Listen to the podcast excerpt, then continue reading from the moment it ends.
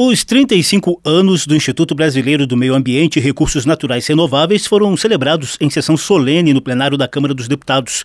Em mensagem escrita, o presidente da Câmara, Arthur Lira, lembrou que o IBAMA surgiu de lei aprovada pelo Congresso em fevereiro de 1989 e oriunda da valorização de temáticas ambientais incorporadas pela Constituição de 1988, promulgada quatro meses antes. Como autarquia vinculada ao Ministério do Meio Ambiente, o novo órgão recebeu a missão de executar executar as políticas nacionais ligadas a licenciamento ambiental, fiscalização do uso sustentável dos recursos naturais, além de monitoramento e controle da qualidade ambiental.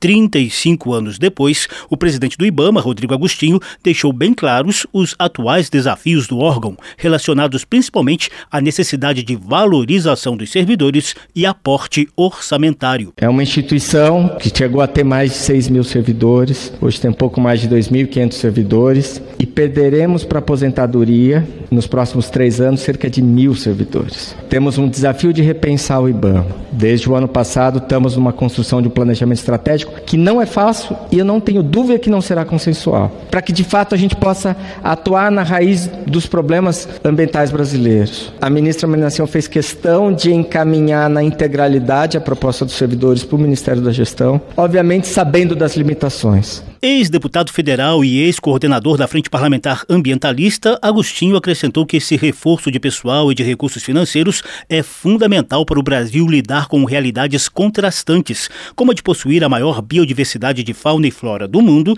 e, ao mesmo tempo, ser o país que mais derruba e queima florestas e reunir o maior número de espécies ameaçadas de extinção. O elevado uso de substâncias químicas e poluentes é outro desafio, sobretudo em tempos de mudanças climáticas. O presidente presidente da Associação Nacional dos Servidores da Carreira de Especialista em Meio Ambiente, Kleberson Zavascki, listou uma série histórica de avanços e ameaças em 35 anos de IBAMA. O IBAMA melhorou processos, protegeu a fauna e a flora, criou projetos de vanguarda, ampliou o número de unidades de conservação quando ainda não existia o ICMBio, ajudou a diminuir o desmatamento, criou sistemas de monitoramento e acompanhamento, instituiu centros de pesquisa, melhorou as concessões e licenças ambientais. Por diversas vezes, os servidores foram ameaçados por invasores, criminosos fortemente armados, grileiros de terras e saqueadores, infratores ambientais, garimpeiros clandestinos. A associação também denunciou perseguições aos servidores ao longo do governo Bolsonaro e destacou a atual retomada da governança ambiental, mesmo com restrições logísticas. Autor do pedido de sessão solene em homenagem ao IBAMA, o coordenador da Frente Parlamentar Ambientalista, deputado Nilton Tato, do PT de São Paulo, fez questão de citar resultados da atual gestão, como a redução em mais de 50% nos alertas de desmatamento na Amazônia até o fim de novembro do ano passado e os aumentos de 114% nos atos de infração, de 153% na destruição de equipamentos usados em crime ambiental e de 72% na apreensão de produtos ilegais, como madeira, na comparação com a média dos quatro anos anteriores.